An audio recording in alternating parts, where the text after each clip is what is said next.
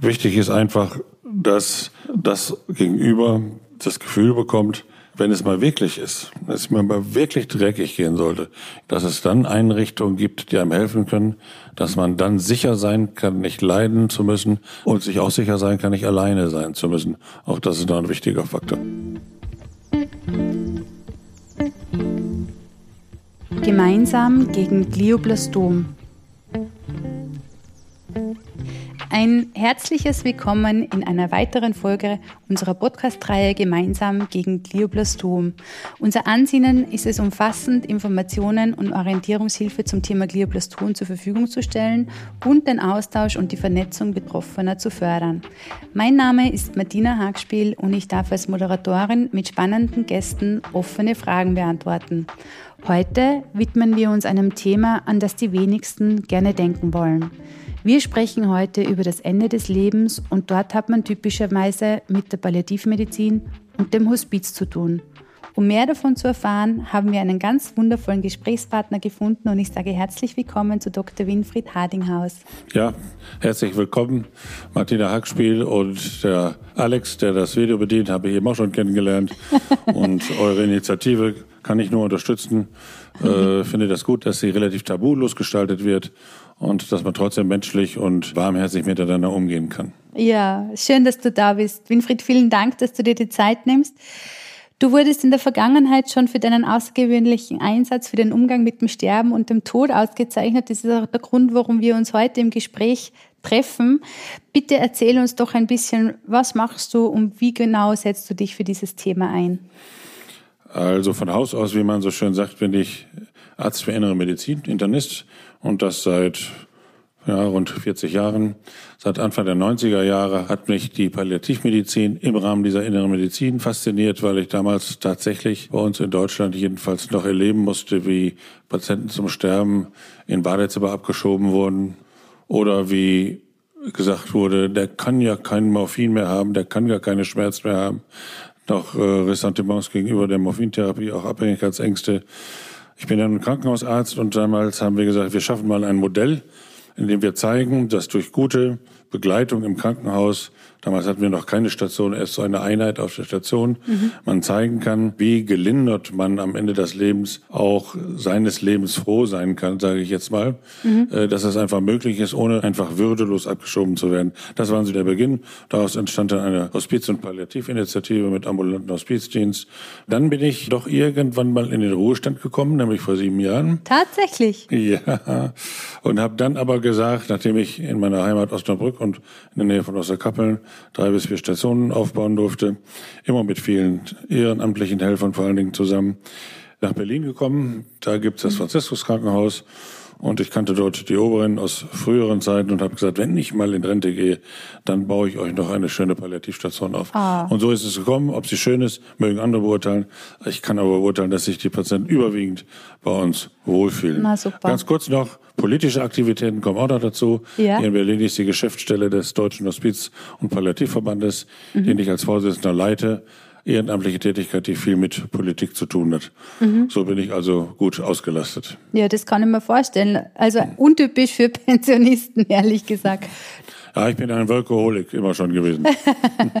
du, aber das heißt, wenn ich dir jetzt richtig verstehe, und zu dem mit dem Badezimmer komme ich noch zurück, mhm. wenn ich dir richtig verstehe, du bist der Pionier der ersten Stunde. Also dank dir durften viele Menschen in Folge in Würde sterben. Habe ich das jetzt richtig verstanden? Ja, einer derer. Da würde ich mich eingliedern, einreihen wollen. Einer der Pioniere, ja. klar. Ja, wirklich toll. Hm. Ist es wirklich so und warum zur Hölle hat man das gemacht, dass man die Menschen ins Bad begleitet hat, um sie dann zum, St also wie, wie sie hat man das? einfach abgeschoben. Das war, äh, für Ärzte war kein Blumenstoff damit zu gewinnen, nichts mehr zu holen. Der Tod war eine Niederlage für alle. Sie konnten sich ja auch nicht wehren, die meisten. Insofern ging das dann problemlos. Die Betten waren noch knapp. Und wenn es ans Ende ging, dann wurden sie oft irgendwo abgeschoben. Das ist einfach unwürdig. Als junger Arzt konnte ich das nicht leiden. Und dann habe ich ja diese Einheit aufgebaut, wobei mich Kollegen darum belächelt haben, die gesagt haben, Mensch, für sowas gibst du Zimmer auf. Allein dieser Ausdruck Zimmer aufgeben für Schwerstkranke, äh, für die etwas zu tun, äh, das hat mich überrascht und überrascht mich manchmal auch heute noch. Alle diese Kollegen wissen nicht, wie zwar traurig, aber wie schön es sein kann, Menschen mit schwerem Leiden zu helfen, ihnen beizustehen, ihnen die Schmerzen zu nehmen, ihnen eine Zuversicht zu geben, für sie da zu sein, ganzheitlich zu betreuen, Körper und Seele mhm. und die Familie und wenn das gewollt ist, auch das Spirituelle. Das ist so eine wunderschöne Aufgabe, die habe ich erst im Laufe meines Medizinerlebens so schätzen gelernt. Mhm. Nebenprodukt eine Medizin tatsächlich auf Augenhöhe, nicht nur mit den Patientinnen und Patienten, das muss sein partnerschaftlich, sondern auch mit dem Team. Es gibt vielleicht bei uns eine gewisse fachliche Hierarchie, die muss ja auch in gewissen Dingen sein, aber ansonsten äh, von der Struktur her sind wir alle äh, da duzt man sich übrigens auch meistens auf der Station. Ja, tatsächlich. So ganz nebenbei. Naja, äh, sind wir allerdings gut miteinander verbunden. Ja. ja, der Respekt kommt ja ganz woanders her. Der kommt ja nicht nur vom Sie.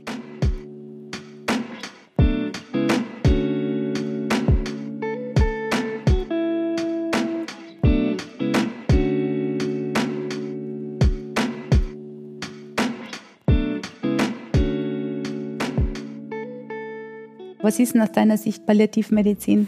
Also eine gute Palliativmedizin kümmert sich zunächst um die Symptome, die der Patient, die Patientin bietet. Das heißt Schmerztherapie, Luftnot zu nehmen, Übelkeit zu nehmen, dann aber auch die sozialen Aspekte, Einsamkeit daran zu denken, familiäre Aspekte, psychologische, seelische.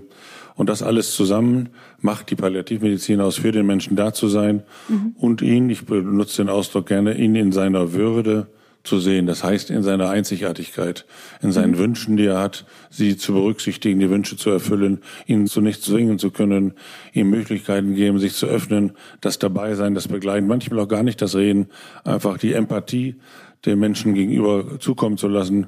Und das kann man nicht unbedingt lernen, das muss man teilweise auch in sich haben oder mhm. es muss man durch Erfahrungen mitgebracht haben. Kommunikationstechnik kann man lernen, aber wichtig ist dabei das Herz, das Herz zu bewahren. Ja.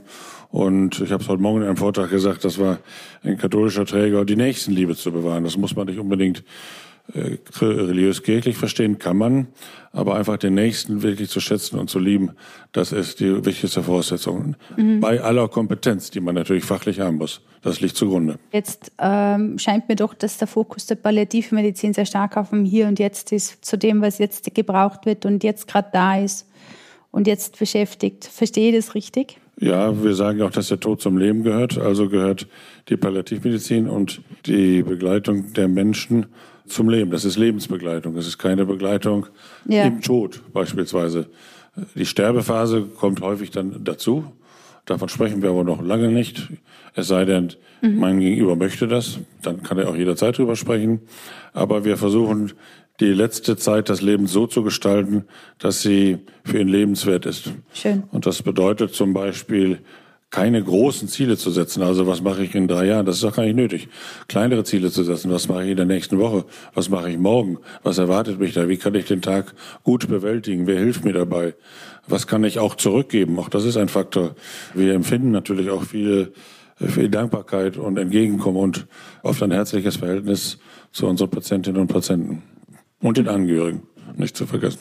Ja, und den Angehörigen, auf die werden wir eh gleich noch zu mhm. sprechen kommen. Du hast das schon ganz kurz angedeutet und vielleicht wollen wir uns ganz kurz einmal dem widmen, weil ich meine, das Thema Tod und Sterben ist einfach mit sehr vielen Ängsten verbunden, ist so. Somit ist ja auch in einer logischen Konsequenz die Palliativmedizin und das Hospiz mit sehr vielen Vorurteilen und Ängsten behaftet. Und mal unabhängig davon, dass oft verstanden wird, es wäre dasselbe. Wo grenzt sich denn die Palliativstation zum Hospiz ab?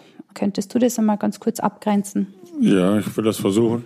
Die Palliativstation hat zum Ziel, den Patienten oder die Patientin zu mhm. entlassen. Mhm. Also entweder nach Hause zu entlassen, was die meisten gerne mögen, aber sehr oft, wie wir wissen, ja gar nicht möglich ist, oder in ein Pflegeheim oder vielleicht auch in ein Hospiz. Das stationäre Hospiz ist darauf angelegt, dass die Menschen bis zum Tode erwartbar, mhm. vielleicht bis zu einem Jahr dort bleiben. Manchmal werden sie auch entlassen, das ist allerdings selten. Und die Palliativstation ist mehr die akute Krisenintervention. Mhm. Da kommen also die Patienten hin, denen es akut dreckig geht, die erbrechen müssen, die schreien vor Schmerzen, die total depressiv sind, denen es einfach schlecht geht, die aufgefangen werden müssen. Versucht man eben die Symptomlinderung, körperlich mhm. und seelisch. Und viele sterben dann auch auf der Palliativstation, etwa die Hälfte. Die andere Hälfte äh, mhm. wird aber entlassen. Warum glaubst du, sind so viele Ängste und Vorurteile mit den beiden Einrichtungen verbunden? Weil vor der Palliativstation, ich weiß jetzt nur aus der Patientinnenorganisationssicht, in die Palliativstation will kein Mensch. Und aber viele von denen, die eigentlich schon längstens hätten hingehen sollen, weil es ihnen besser gehen würde, und trotzdem wollen sie nicht hin, weil sie einfach Angst davor haben. Angst vor der Therapie oder Angst vor dem Ergebnis oder was meinst Na, du? Einfach, ich glaube, es gibt einfach eine gewisse Scheu, dass man in die Palliativstation muss. muss, darf, sage ich natürlich. Ja. Aber es ist so, ich kann das durchaus verstehen. Was dahinter stecken möge, ist doch die eigene Angst vor dem Tod. Mhm. Die eigene Angst vor dem Tod. Man kann das auch so betonen mit der man sich nicht gerne befasst, auch nicht befassen muss, wenn man das nicht will. Zur Gesundung kann auch dazugehören, möglichst gut zu leben und, und spontan zu leben und nicht immer an den Tod zu denken. Aber ich glaube, dass die meisten Menschen doch die Palliativstation und vor allen Dingen das Hospiz als Endstation ansehen. Mhm. Und das kann man eben schlecht akzeptieren. Das weiß ich auch nicht, wie ich das eines Tages könnte, obwohl ich mich viel mit befasst habe. Das kann man so oder so sehen. Ja. Ja, ich glaube, das ist sowieso immer schwierig, sich wirklich damit so weit zu beschäftigen, dass man sagt, man kann loslassen. Wobei, ich rede gescheit, gell? Wir hatten mal einen Patienten, der wollte eigentlich aktive Sterbehilfe, hat er uns angeschrieben. Mhm. Ein hochintellektueller Theatermensch hier aus der Gegend. Und wir haben ihm dann aber angeboten, wir können ihn gut begleiten, wir können ihn schmerzfrei machen, machen aber keine aktive Sterbehilfe. Er ist darauf eingegangen und war ganz ganz zahm, sage ich mal, ganz lieb. Und obwohl er vorher sagt, er wäre nicht gläubig, hat die Vesper besucht von den Schwestern mhm. und hat eine Anzeige in der Berliner Morgenpost aufgegeben. Die durfte aber erst nach seinem Tod erscheinen, mhm. wo da drin stand, also ganz persönlich, ich danke dem Team so und so für die gute Begleitung.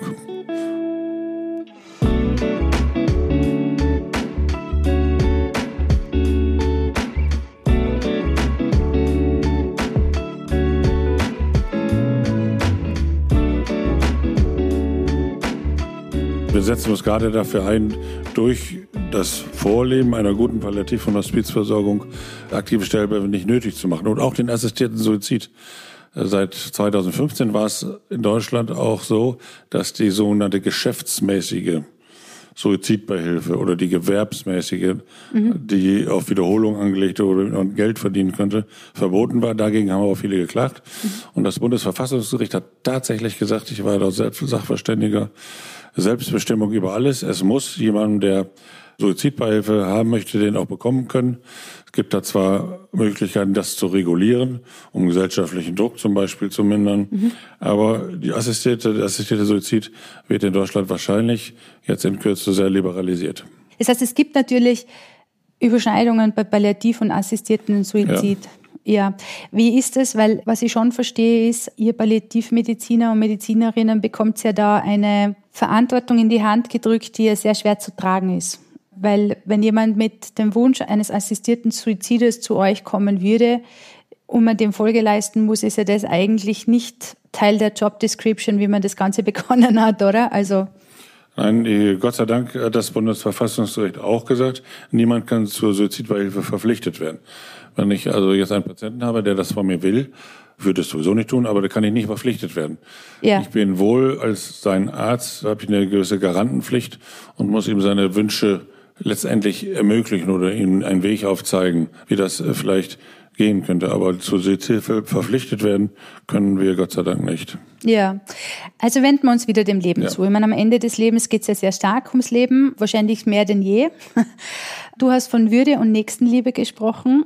Wie wichtig ist diese Haltung in eurer Arbeit? Ich meine, jetzt, okay, die logische Antwort lautet, sie ist extrem wichtig. Aber wie fließt diese Haltung in eure Arbeit ein, sagen wir jetzt einmal so? Also diese, man kann die Haltung hospizliche Haltung nennen. Mhm. Etwas weg vom Palliativen. Hospiz kommt ja von diesem alten lateinischen Begriff Hospitium, Herberge, etwas umsorgen. Die hospizliche Haltung zeigt sich für mich in zwei Dingen. Einmal ist es der Umgang mit der Autonomie, der Selbstbestimmung und der Würde. Jeder Mensch hat natürlich eine Autonomie. Und das andere zeigt sich im Umgang mit Sterbewünschen. Das, was wir gerade schon besprochen haben. Und es gibt ja auch Möglichkeiten, die heute zunehmend angewandt werden, mehr als früher, wie zum Beispiel die palliative Sedierung. Das ist noch ein wichtiges Stichwort. Sollte es tatsächlich, und ich wünsche es keinem von uns, die hier sitzen und die hier zuhören, das muss auch nicht sein, aber in seltensten Fällen kann es mal sein, dass das Leiden unerträglich geworden ist, was wir mit normalen Mitteln nicht mehr lindern können. Und da kann man die Patienten und Patienten zunächst oberflächlich auch schlafen legen. Oberflächlich deswegen, damit man noch zwischendurch mit ihm sprechen kann. Ist es gut so für dich? Möchtest du, dass wir es weitermachen? Mhm. Möchtest du noch etwas regeln? Aber dann ist zumindest sein Leiden auch genommen. Das ist die ja. palliative Sedierung. Oder auch der freiwillige Verzicht auf Nahrung und Flüssigkeit. Auch das steht mit dem Raum. Ja, okay. Lass uns nochmal auf die Kernfunktionen von einer Palliativstation zurückgehen. Wie lange bleibt man denn dort? Bestenfalls komme ich hin, weil ich verstanden habe, dass ich dort auch die Hilfe bekomme, die an anderen Stationen mir manchmal auch versagt ja. bleibt. Man so ehrlich müssen wir sein, oder? Ja, und ich möchte von vornherein betonen, dass was du vorhin mal sagtest, ich muss auf die Palliativstation. Das sagt eigentlich keiner hier oder kaum einer, zumindest nicht nach ein paar Tagen, weil doch alle sehen, dass hier eine völlig andere Atmosphäre als im sonstigen Krankenhaus ja. herrscht. Es ist keine Hektik da, man hat Zeit, es ist Ruhe, es brennen Kerzen, es gibt Rituale, der Therapiehund kommt zweimal die Woche, es gibt Musiktherapie. Also das ist eine ganz andere Atmosphäre erst schon mal. So sagt das eigentlich keiner, dass man es muss. Die durchschnittliche Verweildauer, das kann man ja statistisch erheben, das will der Kaufmann, den es ja im Krankenhaus mhm. gibt, ja auch haben, ist etwa 13 mhm. Tage, 12 bis 13 Tage. Das heißt, dass einerseits Menschen manchmal nach ein paar Stunden schon versterben oder von uns gehen. Und manche dürfen auch tatsächlich mal über mehrere Wochen hier sein. Manchmal hat man sich so aneinander gewöhnt, das ist ja auch wie ja. eine Familie, dass es einem schwerfällt, sich voneinander zu trennen. Und in dieser Zeit kann man ganz viel Lebensmut geben das Thema Sterben kann thematisiert werden, wird es aber nicht jeden Tag.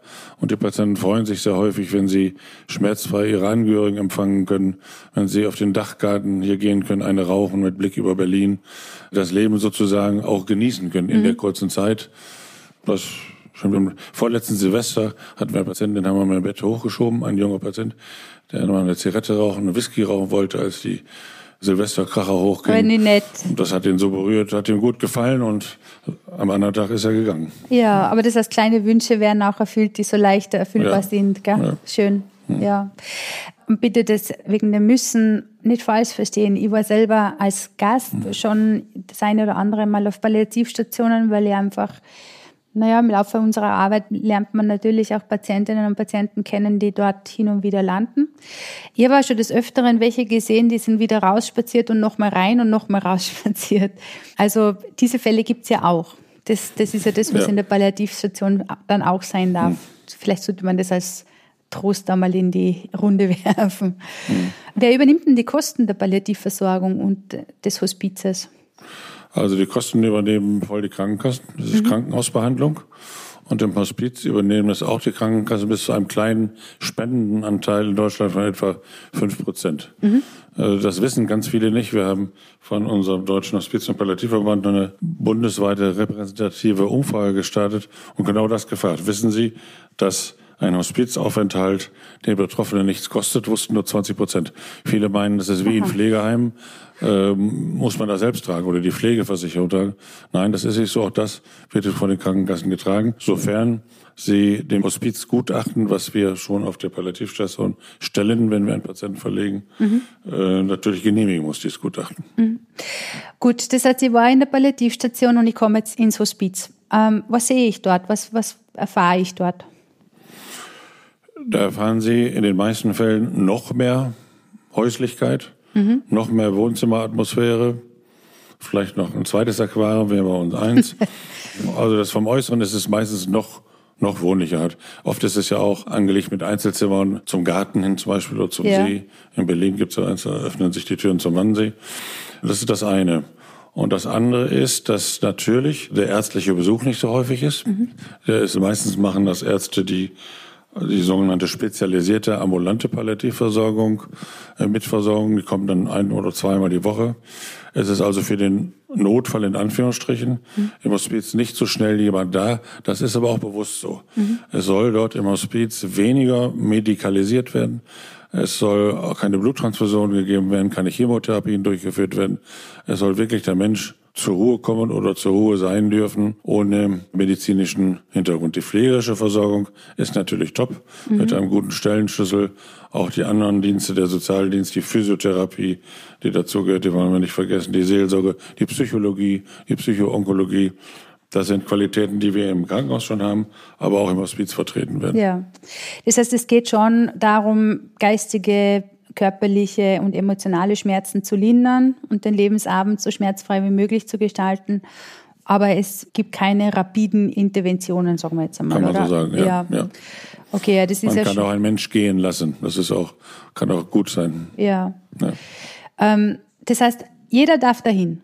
Vielleicht sollte man das auch noch einmal betonen. Ich sage, ich will jetzt ins Hospiz, dann darf ich dahin, also vorausgesetzt, ich bin sterbend oder auf dem Weg dahin, dann dürfte ich ins Hospiz. Nein, da muss schon Symptome haben, die ambulant nicht zu versorgen sind. Das verlangen schon die medizinischen Dienste der Krankenkassen, die ja sagen, äh, die Krankheit ist noch nicht so weit fortgeschritten.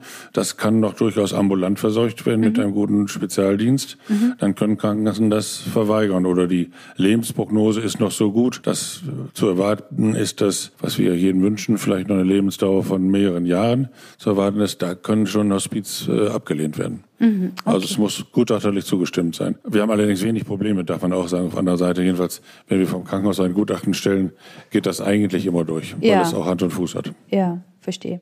Also jetzt einfach nochmal zusammengefasst. Das Ziel in der Palliativmedizin ist, krankheitsbedingte Beschwerden zu lindern und den Gesundheitszustand zu stabilisieren, damit man aus was Akuten wieder was Erträgliches machen kann. Und im Hospiz ist, dass man, da geht man hin und da bleibt man. Ja, und wird auch im Allgemeinen nicht wieder zurückverlegt ja. ins Krankenhaus oder auf die Palliativstation. Da bleibt man. Okay, gut. Ich habe es verstanden. ich hoffe, alle anderen auch.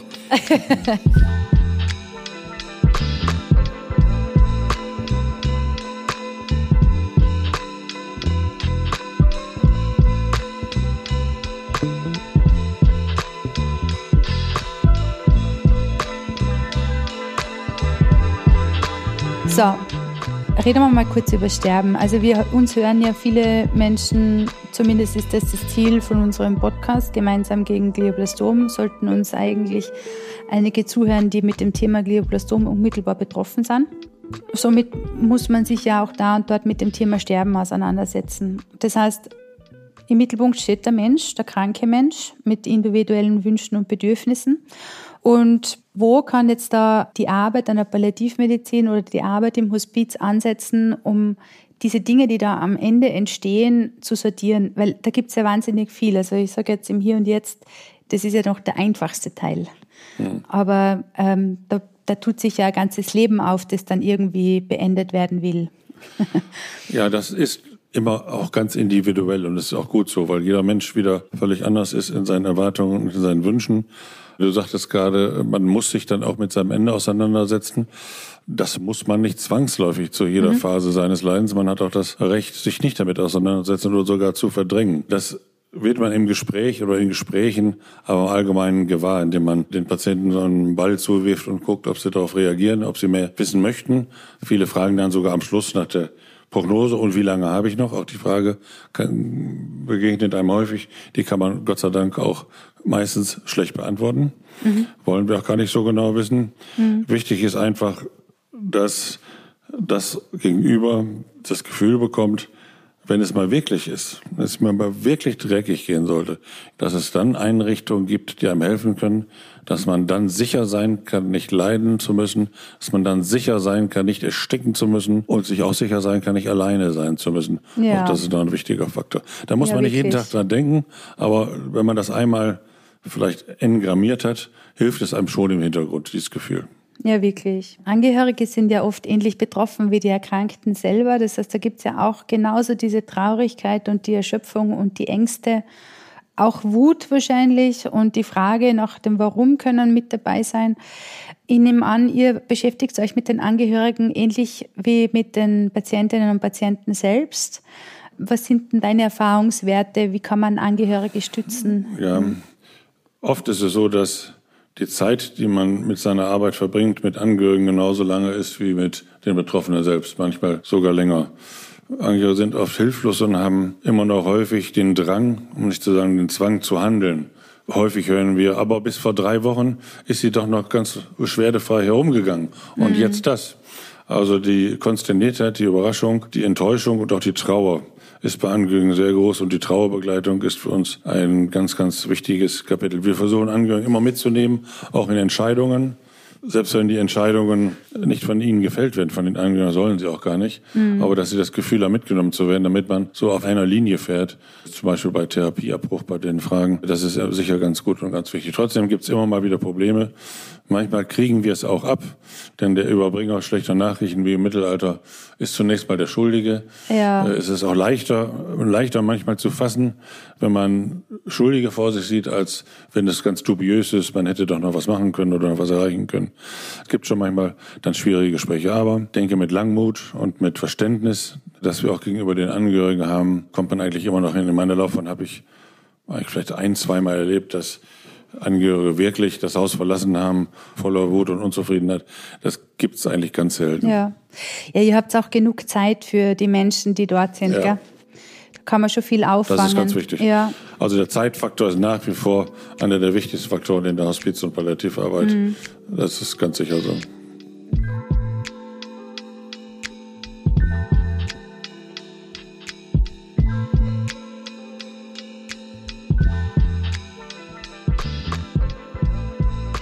Positiv gesagt, wir haben recherchiert. Negativ würde man sagen, wir haben dich gestalkt.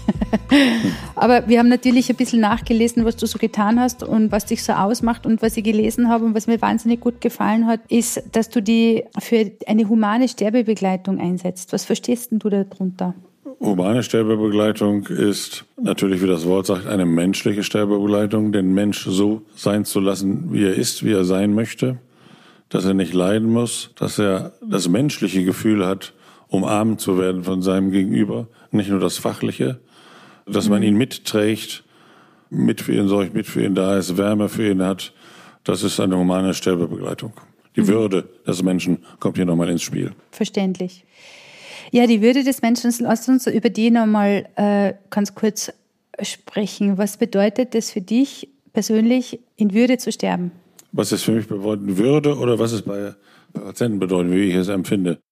Naja, sowohl als auch. Du bist ja eine selber Mensch und hast selber Leben. Also ich möchte schon, wenn ich chronisch krank bin, vielleicht bin ich es ja auch schon, ohne es zu wissen, nicht durch einen Unfall, durch ein Mordgeschehen plötzlich davon gehe, möchte ich schon mich von den Angehörigen oder der Familie verabschieden können. Das ist, glaube ich, ganz gut und ganz schön, dass mhm. noch Gelegenheit besteht, etwas aufzuarbeiten oder zu besprechen und dann in Frieden, wie man so sagt, in Frieden gehen zu können. Das wäre für mich persönlich, glaube ich, schon sehr wichtig und das ist es auch für die meisten. Es gibt so eine Beobachtung, die ich immer wieder gerne sage, wir sterben so, wie wir gelebt haben. Das stimmt nicht immer, wie in der Naturwissenschaft nicht immer alles nicht stimmt oder stimmt, aber meistens trifft es doch zu, dass Menschen, mhm. das beobachte ich immer wieder, die früher schon mit dem Leben gehadert haben, unzufrieden waren, die auch schlecht gehen können und andere Menschen, die sozusagen innerlich stimmig waren und sind, äh, besser gehen können von der Welt. Was verstehst du unter schwierig gehen können oder schlecht gehen können? Also äh, nicht gehen wollen, äh, sich aufbäumen gegen das Versterben, nicht sterben wollen und können, nicht zulassen können, nicht einsehen können, wütend aggressiv mhm. werden können. Und andere, die sagen, es ist nun mal so, ich habe alles gegeben, ich habe alles gekämpft, ich hatte noch eine gute Zeit selbst mhm. mit der Diagnose. Äh, ich freue mich, dass meine Familie oder mein Partner das so mitgetragen hat. Und ich weiß aber, dass es jetzt am Ende ist. Ich habe sogar noch länger gelebt, als die Prognosen es sagten. Und ich kann jetzt also gut gehen. Menschen, die vielleicht darüber hinaus noch gläubig sind, die haben es natürlich noch etwas leichter, weil die dann glauben können, es gibt ein Leben nach dem Tode. Dahin gehe ich über und äh, bin mal gespannt, was mir da äh, zustößt. Ja. Nochmal auf die Würde das ist für mich noch nicht ganz beantwortet. Für mich wäre zum Beispiel würdevoll gehen zu können, dass ich noch viel über meinen Körper entscheiden darf. Macht Nur das Sinn? Über deinen Körper oder über deine Seele? Naja, über meine Seele, das ist dann schon ein bisschen schwieriger, oder? Na, ich weiß nicht. Manche Menschen können sich doch gut öffnen und können auch ihre Seele zeigen, was dann auch äh, von Vorteil ist. Aber du hast natürlich recht, das ist ein wichtiges Kriterium von Würde. Auch da erinnere ich mich wieder an eine Patientin mit Ovarialkarzinom, ja. die äh, sehr stark auf Homöopathika stand, ihr ganzen mhm. Nachttisch fast zwanghaft mit Kügelchen angeordnet hat und der Bauch immer größer wurde, die am Anfang mal sagte, äh, Sie sagen mir bitte alles, nur nicht die Wahrheit. Dass andere mhm. Kollegen kamen, dann muss man das doch jetzt sagen, der Bauch quillt doch auf, da ist doch Wasser drin. Und wir haben so mit ihr gespielt und sind mit ihr umgegangen, wie sie das möchte, wie sie das bestimmt hat, um darauf zurückzukommen, mhm. wie man mit ihr umgehen sollte. Natürlich Schmerzen nehmen und die Brunpflege, das ist alles klar. Mhm. Und äh, wir haben das Thema nicht besprochen. Da haben wir bewusst in Anführungsstrichen tabuisiert. Und das Letzte, was ich so und sagte, ja. war, danke, dass ihr das so mitgemacht habt. Also Mal, sie wusste es die ganze Zeit natürlich, aber das denke ich, das ja. ist ein Zeichen von Würde, den Menschen so zu nehmen, wie er ist, wie er sein möchte. Ja, ja, ich höre auch in dem, wie du sprichst, dass du hm. sehr wenig bewertest, was für einen Weg Menschen sich hm. aussuchen. Das finde ich toll. Das ist eine dieser Haltungen, die ich vorher meinte, was man so haben sollte, wahrscheinlich als Palliativmediziner. Also was man da für Haltung mitbringen ja, ja. sollte oder muss. Die Toleranz. Ja. ja. Das kann ich mir vorstellen, ja. Das kann man auch vorstellen, dass das nicht immer einfach ist, allem gegenüber tolerant zu sein. Speziell, wenn jemand auf das Recht auf Nichtwissen ja. pocht. Was natürlich ein Recht ist, genauso wie das Recht auf Wissen. Ja, wir hatten neulich noch eine jüngere Patientin, eine Studentin, 28 Jahre, das war ganz, ganz schwierig mit den Angehörigen. Der lag, der junge Mann daneben und hat jeden Atemzug verfolgt und gemeint, dass es jedes Mal ein Stöhnen sei, was wir ihm aber versucht haben zu nehmen, diesen Eindruck. Aber es gibt dann manchmal schon Konflikte und dann muss man sich wieder an die Patientin erinnern. Die Patientin ist wichtig, Angehörige sind auch wichtig. Wir sind aber mhm. für den Patienten da, ihm das Leiden zu nehmen und ihn so äh, sein zu lassen, wie er sein möchte.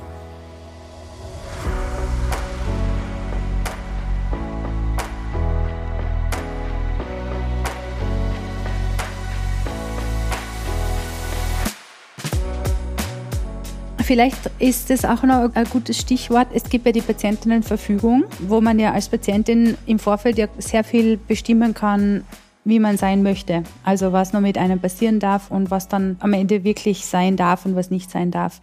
Soweit ich verstehe, leitet ihr auch an bei Vorsorgevollmacht und Patientinnenverfügung. Stimmt das? Ja, ganz wichtig. Ich frage jetzt nochmal ein bisschen nach, weil ich weiß, dass sehr wenige Leute diese Patientinnenverfügung typischerweise haben. Magst du mal kurz eine Brandrede auf die Wichtigkeit von Patientinnenverfügungen halten, bitte? Ja, die Patientenverfügung gilt, äh, gilt immer für den Fall oder, oder, nur für den Fall, dass man sich selbst am Ende des Lebens nicht mhm. äußern kann entweder eine Maßnahme einzustellen oder eine Maßnahme nicht weiterzuführen. Bis dahin kann man alles selbst sagen und bestimmen und durch Kopfnicken und Kopfwenden kann man sogar seine mhm. Meinung auch dann sogar sagen. Aber es gibt eben Situationen, denen wir Ärztinnen und Ärzte und auch die Pflege nicht sicher sind, wie der Mensch hier wohl entscheiden würde, wenn man ihn fragen könnte. Das ist also ein mutmaßlicher Willen. Und um dem vorzubeugen, ist es eminent wichtig, eine Patientenverfügung zu haben, der man tatsächlich reinschreiben kann. Ich möchte, wenn ich nur noch gefüttert werden muss, möchte ich keine mhm. künstliche Ernährung haben. Das ist zum Beispiel ein Passus, der ist in den letzten Jahren ankam. Früher galt noch nur der Sterbeprozess selbst, aber der, das ist jetzt inzwischen auch verlassen worden. Das gibt es also eine liberale Regelung. Sie können jeden Zustand Ihres Lebens schildern, wo Sie keine künstliche Ernährung, auch wenn man einen Herzinfarkt hat und man möchte einfach nicht wiederbelebt werden, weil man weiß, naja, in drei Prozent der Fälle bleibt ein Hirnschaden. Das ist für mich Grund genug, mich nicht ja. reanimieren zu lassen. Andere sagen, diese 97 Prozent, die möchte ich schon riskieren, also das möchte ich bitte schön ja. schon. Und dann kann man noch, äh, das ist auch wichtig, wichtiger als früher, äh, einen Betreuer benennen oder eine bevollmächtigte Person, die für einen dann aussagen kann oder soll. Äh, die darf natürlich nicht sich gegen den Wunsch des Betroffenen aussprechen. Hat es auch schon gegeben, habe ich mhm. auch schon erlebt. Ah, schwierig. Wie reagiert man? Ja, man kann man gar nicht reagieren, gell? Ja, und doch, wir hatten mal einen Patienten, da haben wir noch eine gewisse Chance gesehen, ihn weiter zu behandeln, weiter zu beatmen. Und die Ehefrau, die die Vollmacht hatte, der hat das, weiß gar nicht, was das bedeutet, der hat immer gesagt, er will, wolle sowas nicht. Also bitte die Beatmung mhm. einstellen. Der Patient, den hat mir die, die, die Einstellung, wollte das nun doch. Im Zweifelsfall muss man das Betreuungsgericht rufen und die mhm. entscheiden lassen, die im Zweifelsfall dann aber immer für das Leben entscheiden, was auch ja. richtig ist. Und die hat der Richter auch gesagt, auch eine Betreuerin darf sich nicht gegen den prinzipiellen Willen des von ihr Betreuten ja. stellen. Das ja, geht natürlich nicht. Ja, das nicht. macht natürlich Sinn. Lass uns noch ganz kurz über Schmerzen reden, bitte, weil es ist doch eine sehr zentrale Rolle, was in der Palliativmedizin und im Hospizbereich auftauchen. Also in der generellen Symptombehandlung, sage ich jetzt einmal, Schmerzen sicherlich eines der zentralsten Themen. Ich glaube zu wissen, dass in der Palliativmedizin und im Hospizbereich andere Schmerzmittel auch zum Tragen kommen können, wenn es sinnvoll ist damit man einfach die Anliegen würdigen kann. Ich habe das auch bei dir irgendwo nachgelesen, ja. das Anliegen zu würdigen, dem körperlichen Schmerz schwerkranker Menschen entgegenzutreten, um ihnen möglichst lange ein Leben in Würde zu ermöglichen, was ich super finde. ja. Wie viel Handlungsspielraum habt ihr da? Ja, der Handlungsspielraum ist dann eingeengt, wenn durch unsere Schmerztherapie äh, Nebenwirkungen entstehen würden, die der Patient nicht möchte oder wir auch nicht möchten, dass er also von vornherein schläfrig wäre und nicht mehr ja. kommunizieren kann. Manchmal, wie ich eben bei der palliativen Sedierung, das im Extremfall beschrieben habe, ist das erwünscht, aber im Allgemeinen nicht. Allgemein geht die Schmerzsache bis an die Grenze, wie wir noch miteinander kommunizieren können. Sollte also nicht zu sehr ja, in einen Dämmerzustand verlegen lassen, den Patienten. Und da haben wir halt unsere Erfahrung, da gibt es verschiedene Morphine und Opioide, auch heutzutage mit verschiedenen Dosierungen. Manche werden über die Leber ausgeschieden, manche mehr über die Niere. Das muss man wissen, wie die Organe äh, des Menschen noch zurecht sind, ob er sie ja. auch ausscheiden kann. Dann gibt es verschiedene Applikationsformen. Es gibt Tabletten, es gibt Pflaster, es gibt Sprays, es gibt Spritzen, es gibt Perfusoren, die ständig über die Vene Schmerzmittel abgeben. Aber Schmerztherapie an sich ist das A und O, denn keine Komplikation ja. mit Schmerzen. Ähm, wie wichtig erscheint dabei ist dann ja auch Schmerzen, psychoonkologische mhm. Betreuung und Seelsorge sind halt andere Formen der Schmerzen. Auf jeden Fall wichtig. Die Palliativmedizin ist immer eine ganzheitliche Betreuung. Und jeder Patient und jede Patientin, die hier und sicher auch auf allen anderen guten Palliativstationen liegen, kommt von vornherein die Seelsorgerin vorbei und auch die Psychologin. Mhm. Einfach mal zum Erstkontakt. Es gibt dann auch Patienten, die keinen weiteren Kontakt wünschen. Aber viele, die darauf eingehen, auch die Seelsorge, das überrascht uns immer wieder, kann durch ihre menschliche Art nicht missionieren, aber doch spirituelle Themen gut anbringen. Die Psychoonkologin hat ihre speziellen Erfahrungen, auch bei speziellen Krankheitsbildern. Und nicht zu verachten das Ehrenamt in diesem Fall.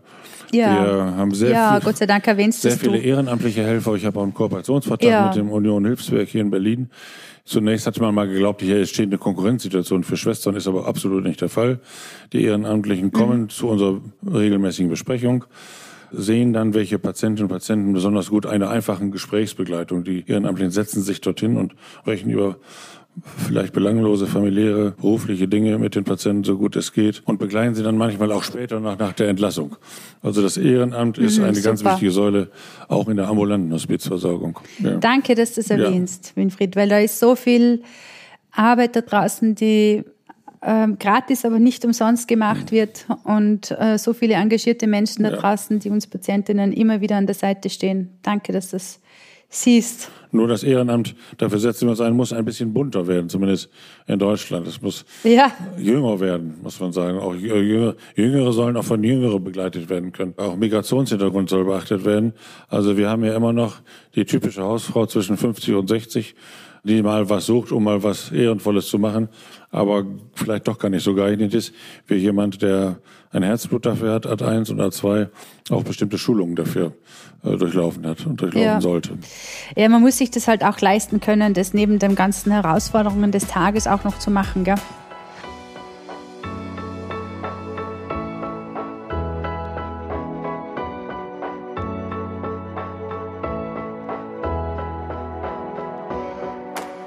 Psychohygiene ist da sicher ein Riesenthema.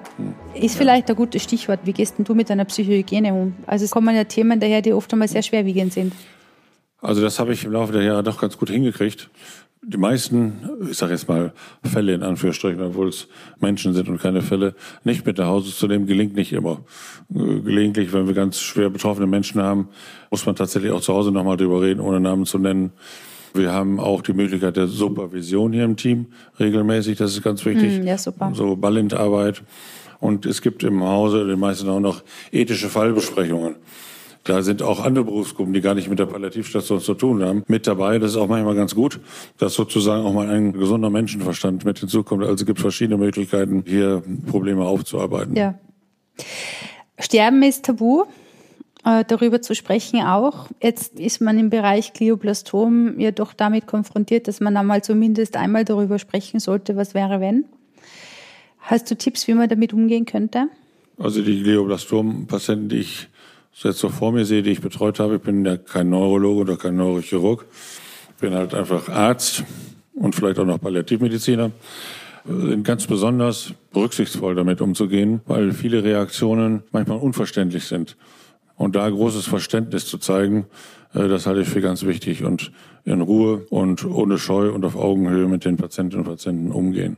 Ihnen auch den Mut mhm. zum Leben machen für die Zeit, wo sie leben. Das ist ein wichtiges Thema. Vielleicht wollen wir uns da noch ganz kurz einklinken, weil gestorben wird ja nur einmal gelebt jeden Tag und bis es wirklich so weit ist, das, das kann man ja nicht zwingend planen, sondern das passiert dann halt da, wenn es ihm jetzt dann vor mir ist. Wie gelingt es, das Leben bis dahin möglichst voll von Leben zu bekommen, um da doch noch schöne Zeiten zu verbringen? Also da gibt es Gott sei Dank keine Diätvorschriften, sage ich mal, eine, keine Lebensdiät. Ja. Diät zum Essen sowieso nicht. Also da soll man drauf zuleben, wie man es kann und wie man es möchte. Es kann auch das Zurückziehen sein, dass das Lesen möchten, mal für ein paar Tage mal Ruhe zu haben. Es kann aber auch das sein, das Leben in Fülle mitzunehmen, auf Partys zu gehen und Gespräche zu führen mit Menschen, die am lieb sind, Familie, Partner. Da gibt es Gott sei Dank, finde ich auch gut so, keine Vorschriften, keine Weisheiten, die uns sagen, so musst du jetzt leben, so musst du dich verhalten, sondern so zu leben, wie man das möchte, seinem Wunsch entsprechend.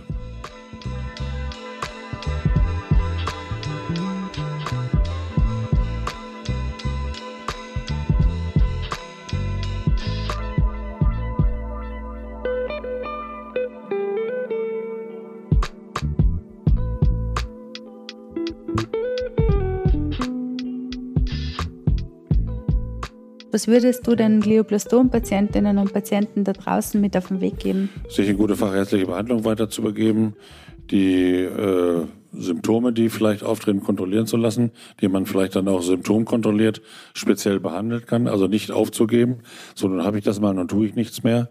Man kann immer noch an Stellschrauben ja. drehen und diese Stellschrauben auch sozusagen locker lassen, damit an ihn äh, gestellt werden kann. Diese Möglichkeit würde ich offen lassen. Mhm. Ansonsten gelten die Grundsätze, die wir jetzt eben auch besprochen haben. Ja. Für Glioblastom-Patienten wie für andere. Ja. Was ist das Schönste an deiner Arbeit? Dass jeder Mensch wieder völlig anders ist, dem man begegnet. Das völlig anders ist jeder, obwohl es gleiche Krankheitsbilder sind. Und wenn ich abends nochmal über die Station gehe, was ich gerne tue und auch jetzt gleich nochmal wieder tun werde, dass mhm. ich den Menschen so erlebe, wie wir alle gleich sind eigentlich. Ja. Äh, ob das der Generaldirektor ist oder die Putzfrau von nebenan. Am Ende sind wir so zerbrechlich, das Leben, dass wir wirklich ohne Unterschied alle gleich sind. Und das zu erfahren, das tut mir auch, tut mir auch gut. Heute Morgen bei meinem Vater habe ich eine Folie gezeigt von einer Patientin, die den 60. Geburtstag im Krankenhausgarten gefeiert hat. Mussten das allerdings vorverlegen, weil sie den 60. nicht mehr erlebt hat, 14 Tage vorher. Hat Angehörige mhm. bestellt, die Schwestern haben ja richtig schöne Sonnenblumenbett gebaut mit Blau und Gelb und richtig schön. Mhm. Und es kam Musik, eine Band wurde eingeladen, Santana Revival. kennen vielleicht die andere noch, Samba Party, ne, kennen wir ja noch aus unserer Jugendzeit, wurde gespielt und hat sie wirklich Abschied gefeiert. Und da habe ich gedacht, das ist großartig, wie die Frau das kann. Und das ist eigentlich das, was wir im Leben erreichen können. Irgendwann mal eines Tages auch gut gehen zu können. Das kann doch ein weiter Ferner sein. Und bis dahin so gut leben, wie wir können, das hat auch einen Einfluss dann auf das Versterben, wenn wir vorher gut leben, so wie wir das möchten. Mhm. Das kann ich nur empfehlen. Vielen Dank, lieber Winfried, für das tolle Gespräch. Ich gebe es ebenso herzlich zurück.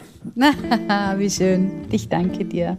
Wir werden da ganz viel für uns mitnehmen können und auch jene da draußen werden bestimmt auch manche Ängste und Sorgen beantwortet haben, behaupte jetzt einmal, weil ich bin überzeugt davon, du konntest einige davon nehmen. Danke auch an dich da draußen. Danke, dass du dir heute die Zeit genommen hast für eine weitere Folge von Gemeinsam gegen Glioblastom. Unser Ansinnen ist es, Informationen und Orientierungshilfe rund um das Thema Glioblastom zur Verfügung zu stellen für Patientinnen, ihre Angehörigen und ihre Zugehörigen. Solltest du noch mehr wissen wollen, gerne. Informationen zum Thema findest du auf unserer Website www.gemeinsamgegenglioblastom.eu und in den sozialen Medien auf unseren Kanälen. Wir weisen auf die relevanten Links auch in unseren Shownotes des Podcasts hin. Mein Name ist Martina Hagspiel. Ich sage dir danke für deine Aufmerksamkeit und freue mich auf ein baldiges Wiederhören. Alles Liebe und bis bald.